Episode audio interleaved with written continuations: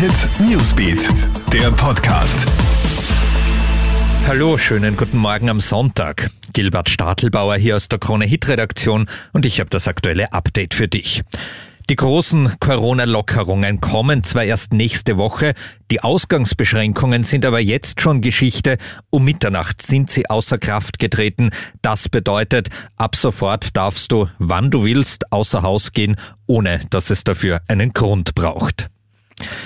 Der Nahostkonflikt wird zunehmend auch auf den Straßen Europas ausgetragen. In zahlreichen Städten hat es gestern pro-palästinensische Kundgebungen gegeben. Und leider ist es da auch zu Ausschreitungen gekommen, etwa in Berlin, Paris, Marseille oder Athen. Die Polizei hat Tränengas eingesetzt.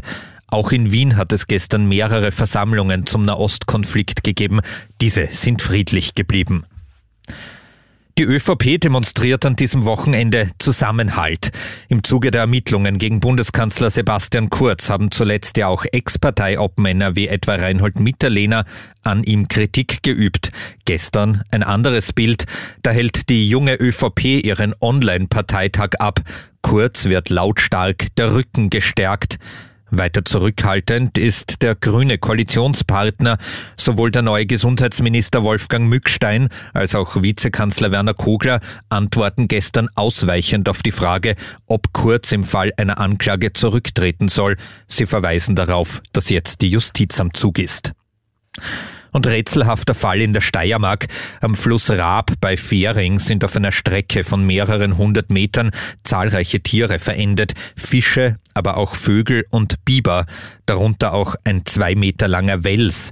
Die Feuerwehr hat nun unzählige Tierkadaver eingesammelt. Diese werden untersucht. Warum die Tiere gestorben sind, weiß man noch nicht. Das war der aktuelle Newsbeat Podcast. Dir einen schönen Sonntag. Newsbeat, der Podcast.